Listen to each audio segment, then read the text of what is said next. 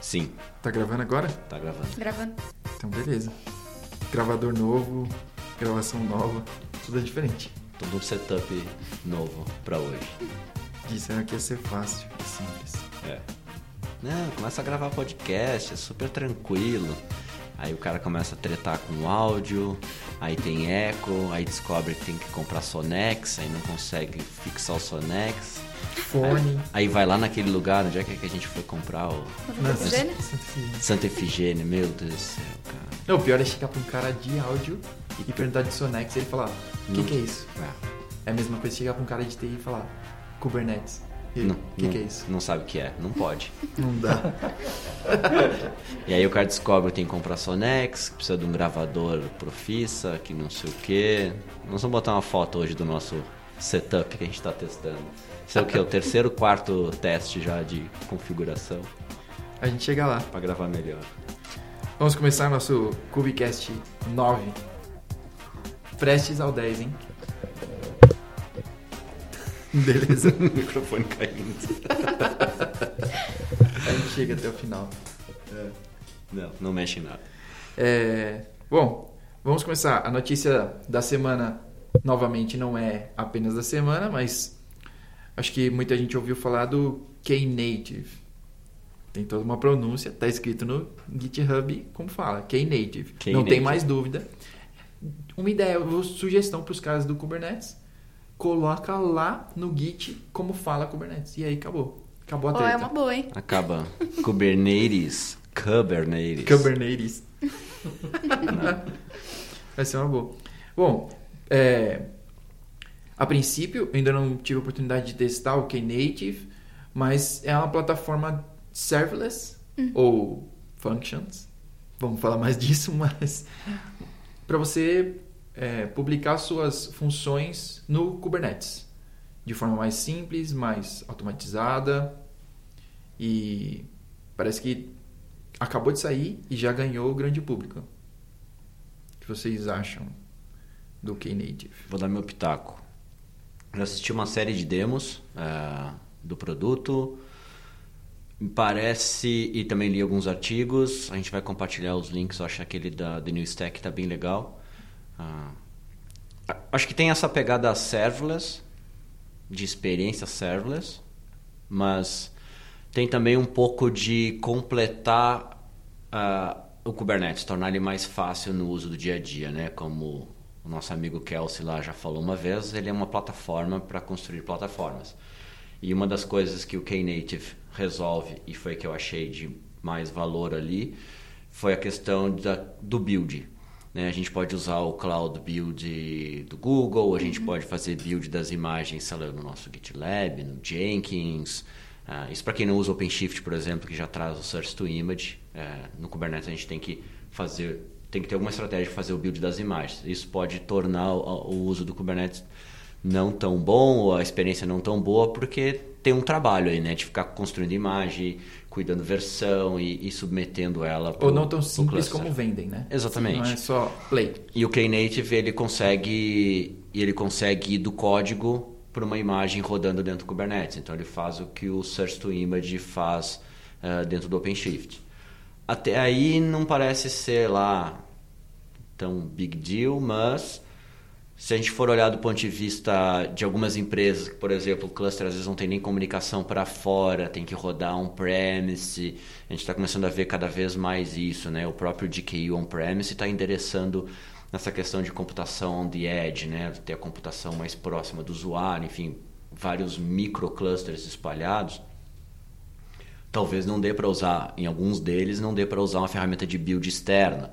Talvez tenha que estar já embarcado. E acho que aí o Knative dá essa experiência. Ontem a gente estava conversando isso, né, Thalita? É, sobre embarcar uma experiência, embarcar uma solução de build dentro do próprio cluster, assim como tem no OpenShift. Ah, acho que o Knative ajuda bastante nisso. É, Desculpa. Fala. Só complementando a fala do, do Diogo, é, essa questão de, de, de buildar dentro do cluster é, facilita muito na questão de manter a segurança, de criar suas próprias regras ali para ter uma imagem mais é, correta, mais certinha dentro dos padrões, é, evitando aí problemas como vulnerabilidades e coisas do tipo.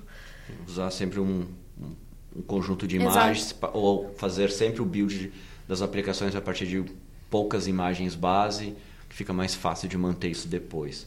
Outro negócio que eu vi no Knative que me chamou a atenção é o Scale to Zero, lá que eles chamam, né? Uhum. Que é a questão toda de servos, né? Você sobe o container quando ele tem uma requisição. Uma aplicação web não é a melhor, não é o melhor caminho, porque imagina, o meu site já está fora do ar até que alguém tente acessar ele, né? tipo, hum, não, não é sob demanda, né? É, não é legal. Mas se a gente for pensar num cluster é, de desenvolvimento e homologação, por exemplo, o fato dele. Porque ele funciona como idle. O OpenShift, antes do Kubernetes, lá no V1, V2, ele tinha a opção de idle. E, e o Knative, se a gente for pensar num, num ambiente de dev e homologação, por exemplo, aumenta um monte a densidade do cluster. Você vai poder ter, sei lá, trocentos pods por máquina, porque eles, quando não estão em uso, eles dormem e acabam liberando recurso. Então, a densidade pode ficar bem grande e trazer uma boa redução de custos sem você ficar se preocupando com questão de idle é, do cluster, né? Então, eu achei legal essa parte. A parte de serverless mesmo, propriamente dita, eu não vou nem me atrever a falar. Vou deixar para o Guilherme, que é especialista em serverless, lambda. Eita. E a gente não apresentou ele. Não. Guilherme Esteves, mais conhecido como? Harry Potter. Harry Potter. Vou trocar de óculos que o bullying vai acabar. Vocês vão ver só. o bullying nunca acaba, cara. Ele só muda. Bom, é, serverless é uma palavra mágica que faz os olhos do investidor brilhar junto com machine learning. Se você falar essas duas palavras, você está feito na vida. É, o mundo de serverless ele tem evoluído muito, né? Então, Lambda, o Google Functions um pouco, Functions da, da Azure também. Acho que esse Knative, eu já dei uma olhada nos artigos, eu não me aprofundei ainda, até porque eu, eu ainda estou aprendendo bastante sobre, sobre Kubernetes. Mas o que eu senti, o que eu posso comparar com aquele Kubeless, que na verdade é o serverless, só que com algumas configurações para o, para o Kubernetes, é que essa solução é como o Diogo falou, ela é muito mais integrada ao ecossistema inteiro, né? Enquanto que antes você ia ter uma solução onde você está tentando portar coisas que, que você já fez, como com serverless, com, com Lambda e etc., para o Kubernetes, agora você vai ter um negócio mais nativo e talvez mais simples. Hoje a gente estava falando sobre alguns desafios que são complicados com, com Lambda e com, com funções em geral, né? que estavam falando comigo a respeito de integrações com bancos e com instituições financeiras onde você precisa sair por um IP específico. E, e, esse é um grande problema, porque acaba encarecendo muito o seu projeto, porque normalmente você tem que ter um NAT Gateway, um VPC, um VPN, juntar todas as suas funções lá.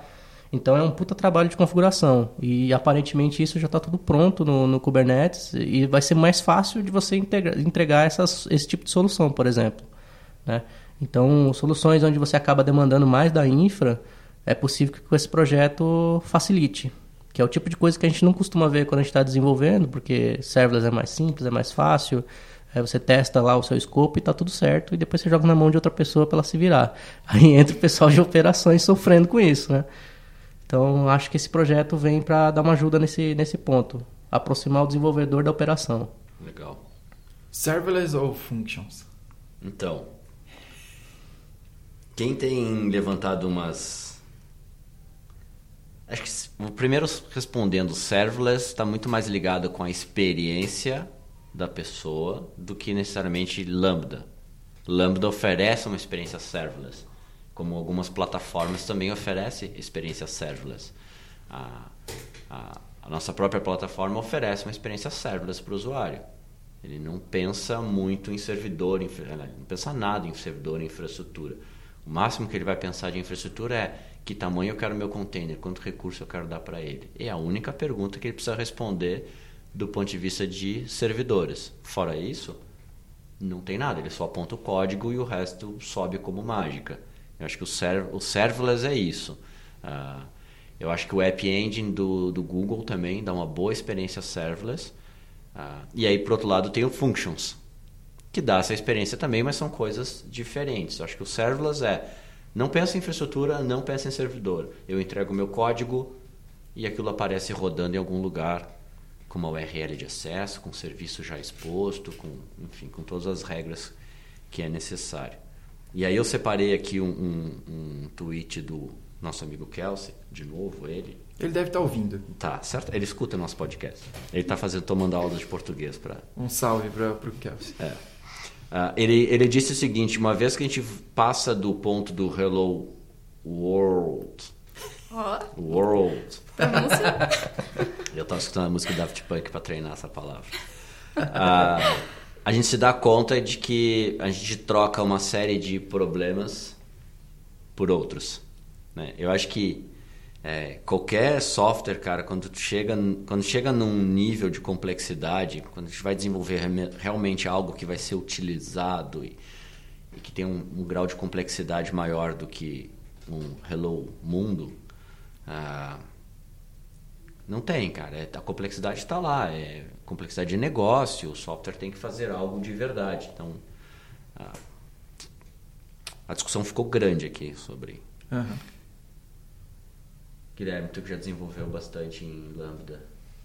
É, é como eu falei, o principal problema é que assim, se você é um, um desenvolvedor que você tem uma responsabilidade limitada, então chegou no pull request, ele foi aprovado e acabou, é, para você não importa muito o que vai ser feito, né? Aí, só que daí normalmente o cara do DevOps é o cara que vai sofrer com isso. Ele tinha sofre, gente. É. Outro problema sério também é o ecossistema se manter, né? Porque, em, em, pelo menos no Lambda, a gente tinha um problema sério com logs, né? Então, você integrar isso tudo, porque daí quando você está desenvolvendo é muito fácil. É, você mexer com log, você tem pouco log, você entra lá, você vê e acabou. Só que quando você tem uma aplicação de milhares de usuários rodando ao mesmo tempo, gerenciar esses logs também é um problema seríssimo. Então, quanto mais soluções vier para integrar com um ecossistema que já está pronto do, do Kubernetes, melhor. É, acho que, que é isso. Quando você entra nessa discussão de dev versus ops. Eu tenho mais uma pergunta para você que é nosso dev. A gente sempre está aqui em ops, né? E agora temos nosso dev. É... Um, um salve para o Matheus que escuta nosso podcast, mas não está aqui presente. Tá longe. É. Nós vamos gravar um remoto um dia. Vamos. É, eu, eu queria saber de você como desenvolvedor, assim, quanto facilita é, fazer é, seu app em functions, né? É, tipo, quanto realmente facilita? Porque no final das contas, você ainda vai ter que escrever todo o código, certo?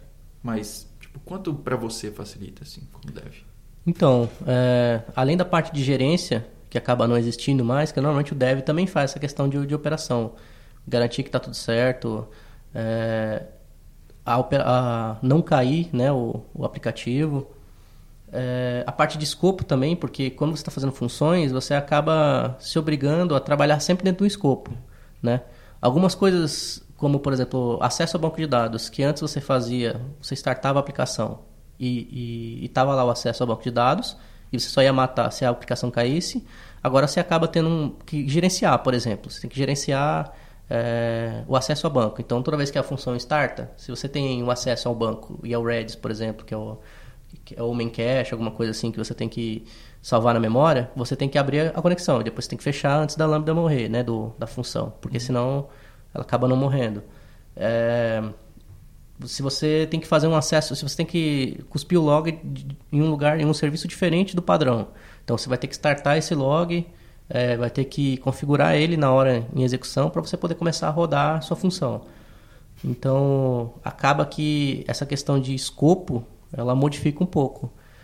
Eu acredito que para melhor, porque você acaba tendo meio que só dois, dois escopos. Você tem as suas libs, que são as suas a parte do código que ela é compartilhada, né? Então, uhum. a parte de acesso a banco, query, log, se você tem integração, XML, JSON, sei lá. Essa parte e você tem a tua lógica. Seria como se fosse ações e flows. Você tem as suas açõezinhas, que são suas libs, e suas flows, que são suas funções. Então, você diminui muito o escopo. Eu acho que facilita muito a questão de TDD, de teste, de, de entendimento também. Quando chega uma pessoa nova, por exemplo, você pede, ah, eu preciso que mude a função tal.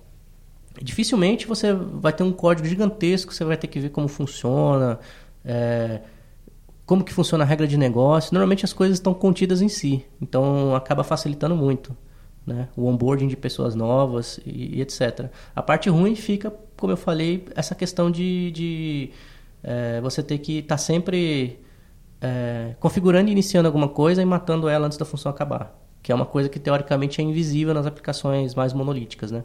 Você meio que configura tudo quando o server starta e acabou, e fica lá. Né? Acho que é isso. Bom, legal. É, você acha que tem, tem muita gente... Ah, não, antes disso, você acha que é, isso facilita para microserviços? Tipo, microserviços na real, assim, sabe? Igual o Martin Fowler descreve e tudo mais. Você acha que Functions auxilia nisso ou é uma outra abordagem, sei lá? Eu acho que facilita bastante. Assim, depende também da sua, da sua abordagem. É, tem gente que usa funções para fazer tipo realmente microfunções. Você tem lá um, você vai é, construir um novo usuário. Aí você tem uma função que ela só cria o usuário no banco, aí você tem uma função que vai orquestrar essas várias funções, né? E tem gente que faz uma função só, usando libs mesmo. Uhum. Então a complexidade é o trade-off. Eu acho que não vale a pena você ter tantas funções. Por experiência própria, para gerenciar tanta função, tipo 300 funções, porque daí você vai ter uma que cria, uma que dá update no usuário, etc, etc. Eu não sei se vale a pena. Eu acho que vale a pena às vezes você colocar um pouquinho mais de código numa função, né, em libs, em em, seja em Python, seja em Node, você tem um, uns arquivinhos que te ajudam com essa parte, do que você ter uma cacetada de função. Acho que, que facilita nesse sentido, essas abordagens. Boa, legal. E o, e o hype? O que vocês acham do hype das functions e serverless? Ah, sempre tem, né? Parece que é, Parece que agora tudo que a gente vai escrever tem que ser feito dessa maneira, né? E nem sempre é a melhor saída para aquela necessidade específica. Mas sim, a gente vê, eu vejo bastante gente embarcando no hype e agora não, agora eu vou escrever tudo functions, não vou mais fazer código de nada, não vou mais ter que manter nada. Uh, normal, natural, faz parte. É, ah, facilita, mas povo... também tem, os, tem sempre os prós e os contras, né? Não, não tem como fugir muito dessa. O povo de TI é curioso, cara. Gosta de testar tudo que tem de novo e normal. É tá assim. ali na crista da onda. Assim. É assim mesmo.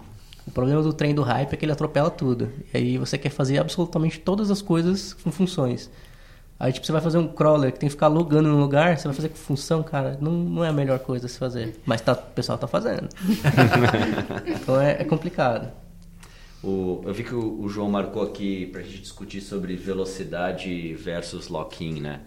Ah, não precisa citar a empresa, mas eu sei que tu já desenvolveu bastante coisa, já passou por empresas que desenvolveu bastante coisa usando Lambda, né? Ah, existe, Guilherme, essa preocupação sobre e se eu precisar sair né, do Lambda? E quanto da minha regra de negócio está escrito aqui em cima e qual é o custo para primeiro qual foi o, benefício né, de fazer isso, depois qual é o custo se eu precisar mudar e se vale a pena. É, o principal benefício, sem dúvida nenhuma, é custo. É, tem a desvantagem de quando você está começando, você, você não tem muita mão de obra, então você acaba tendo que ensinar muita gente sobre aquilo que você está fazendo.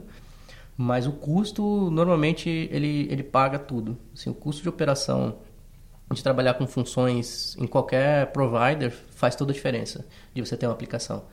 E, e, aí eu digo, se você tem uma aplicação pequena, você tem lá, por exemplo, o DigitalOcean, que tem máquinas pequenas que são muito baratas, ainda sai mais barato você ter coisas com função, com API Gateway, com, ou no Google e etc.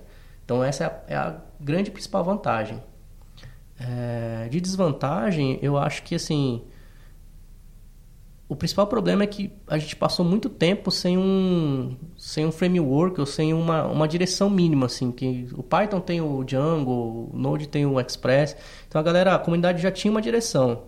É, até ter surgido o Serverless lá, que o, eu não lembro agora quem que, de quem que é, mas que é um puta projeto, não tinha essa questão de pensar em lock-in. É, as pessoas não, realmente não pensavam em lock-in, até porque não, a, Amazon dominava tanto que você não tinha uma questão de pensar, pô, tal serviço é melhor no Google, tal serviço é melhor na Amazon. Se eu sair da Amazon, eu vou para lugar nenhum. Exatamente. É Hoje já tá, eu vejo que já está começando a ter uma mudança com aquele BigQuery do, do Google. As pessoas estão começando a avaliar melhor, né, as empresas, os diversos serviços. Agora está começando a ter um pouco mais de preocupação. O problema que eu sinto é que como o pessoal que, que desenvolveu mais serverless não, não desenvolveu com framework, desenvolveu com solução caseira, né, com, com script, com, com, com build próprio, eu sinto que vai ser um pouco difícil de, de sair desse lock-in.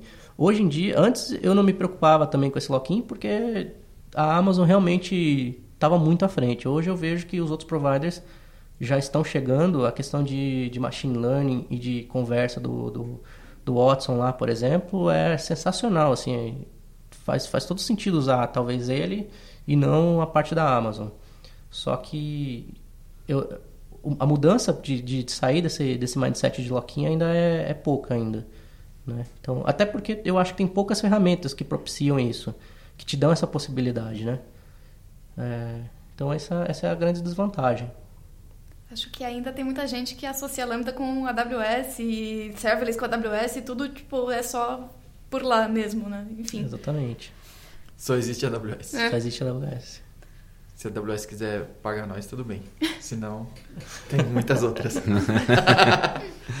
Boa.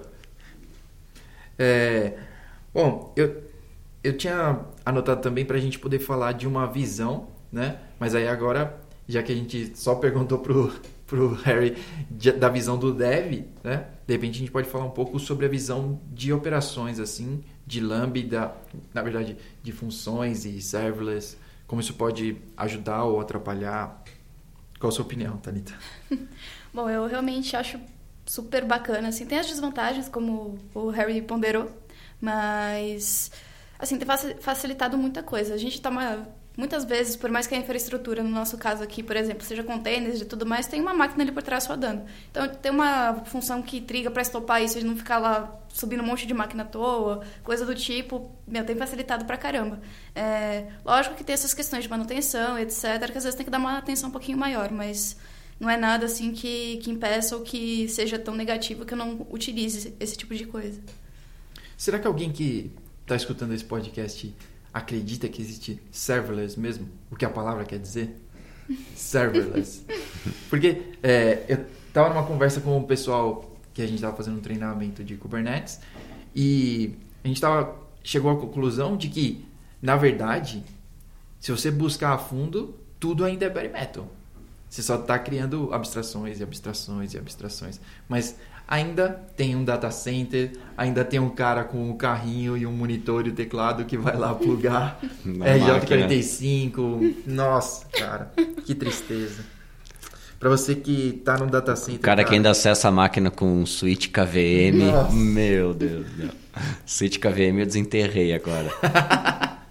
Eu usei Switch KVM, cara. É. Tu é. usou também placa Dra IDRAC, né? Para fazer Idrac setup remoto. O João tempo. adora fazer setup de máquina Não. por placa IDRAC.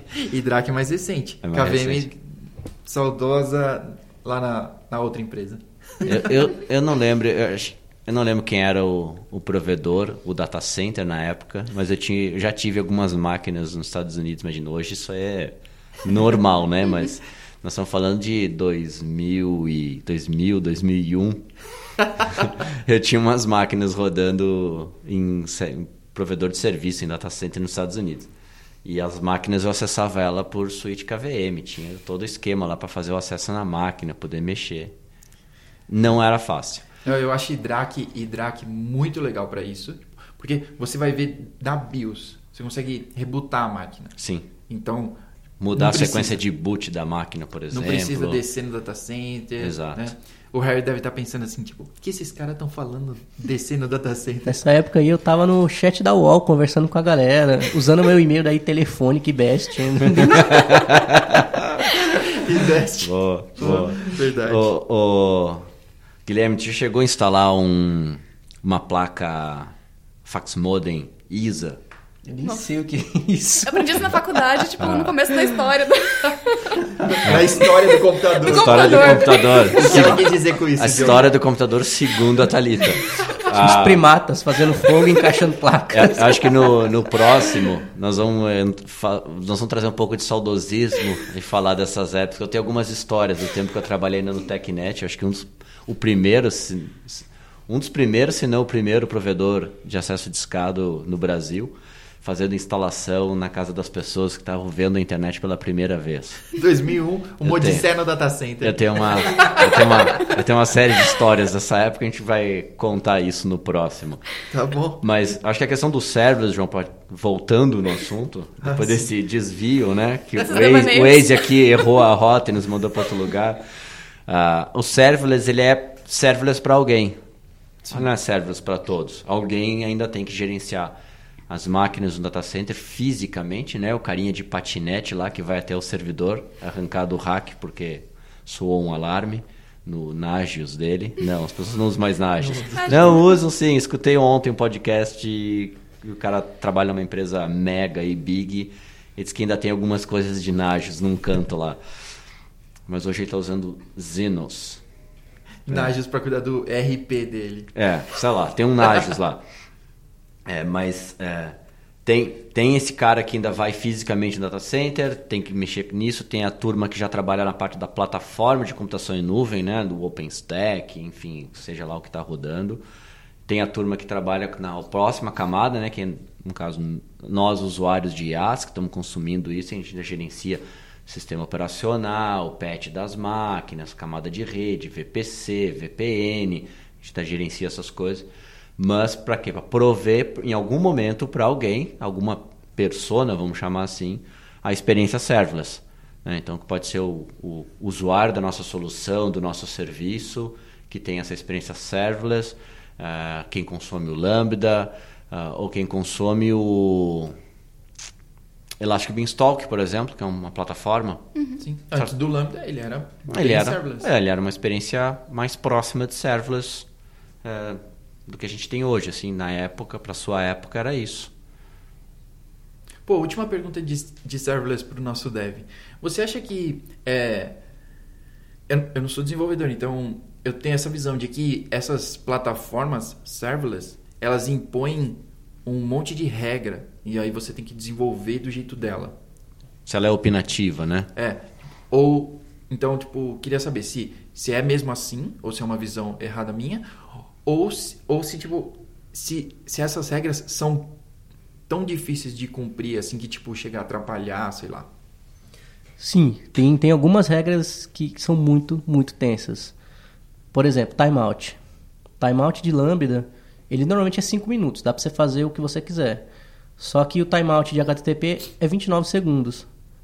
E aí, cara, quando você tem que integrar com alguém que não tem um sistema bom, vide bancos, game over. Assim, você tem que fazer malabarismos incríveis, usar fila, usar socket, usar um monte de coisa, porque você não vai conseguir é, responder em tempo hábil, né? Então, por exemplo, sistemas é, não sei se eu posso falar marca, mas vamos, vamos colocar aqui, sistema que você, por exemplo, faz compra, aqueles sistemas que você coloca, compra ingresso, etc., que fica na tela rodando, não fecha o navegador que nós estamos processando sua compra, por exemplo, eu não sei se teria como fazer hoje com esses providers. Você teria que talvez fazer sua solução própria de serverless para que você não tenha esses, esses problemas, né?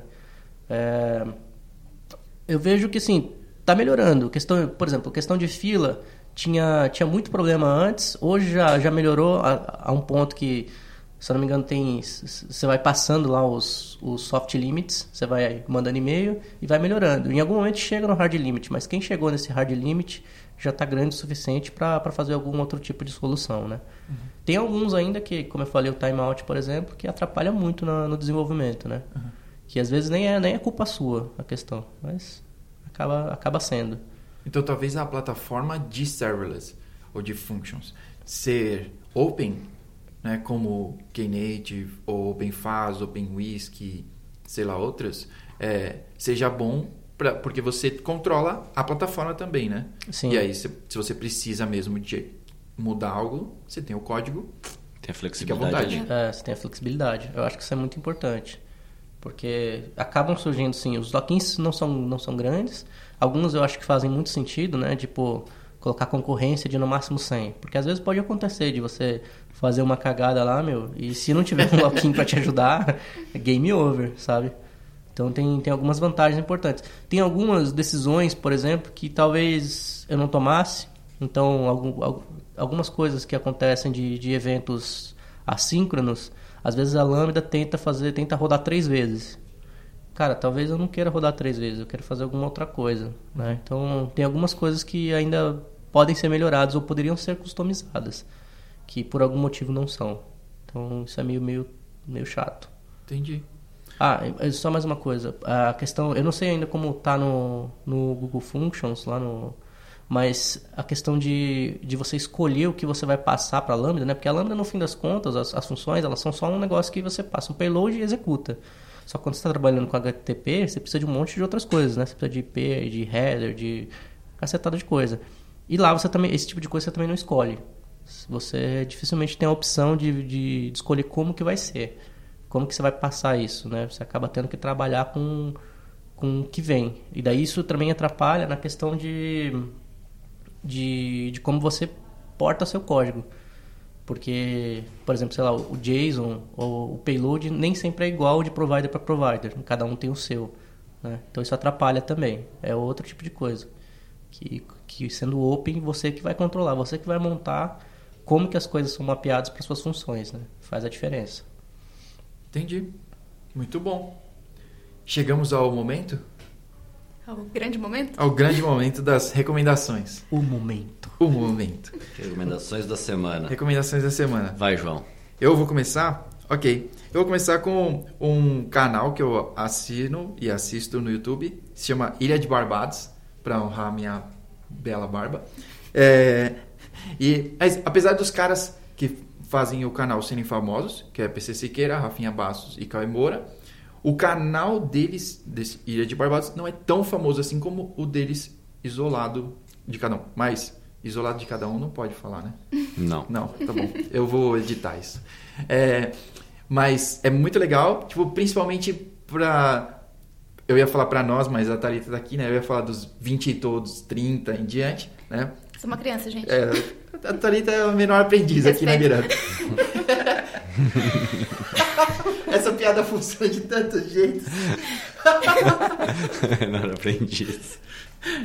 É, brincadeira, pessoal. É, então, essa é a minha indicação. Ilha de Barbados é um canal bem legal para os não kids. Não kids. Não kids. Tá bom.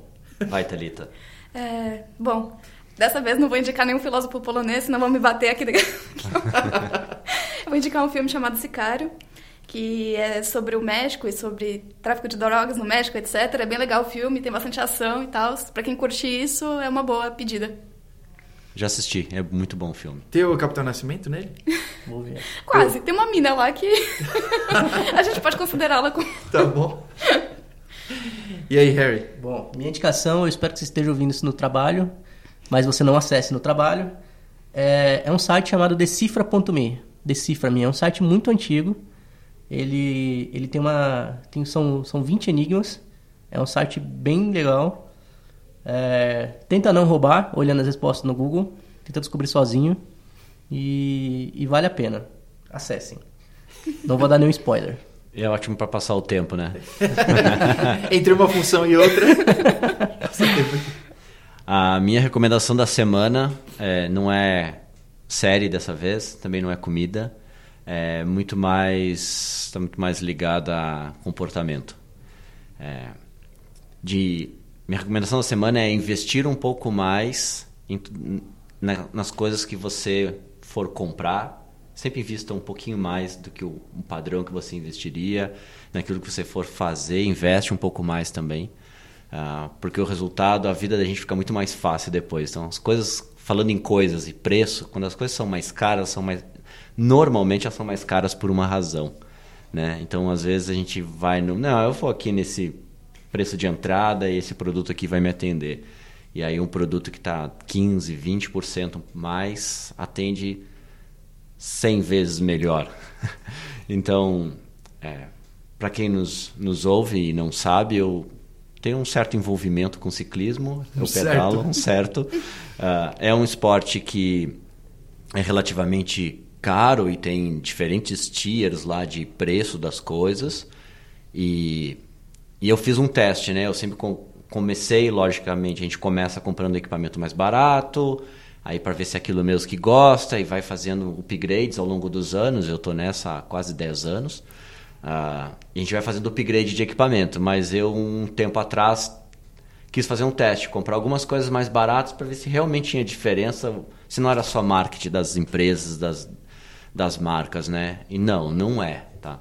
Comprar coisas um pouco mais caras faz uma puta diferença. Então, mas isso também vale para as coisas que a gente faz na vida da gente, né? Se a gente vai estudar alguma coisa, tenta estudar um pouco mais do que estudaria normalmente, sabe? Porque a diferença do que a gente aprende, às vezes, dedicando 10% mais do nosso tempo, é muito maior. Então, invista um pouco mais. Só um comentário, ele falou que a gente tem um pouco de envolvimento, que ele tem um pouco de envolvimento com ciclismo, mas não é isso não. Aqui na Gerup a gente trabalha não sentado em cadeira, mas em bicicletas. a gente gera a própria energia aqui, né? Tá bom, pessoal. Acho que a gente termina por aqui esse nosso Cubicast 9 e nos vemos na próxima. Um Semana. abraço. Falou. Valeu. Falou.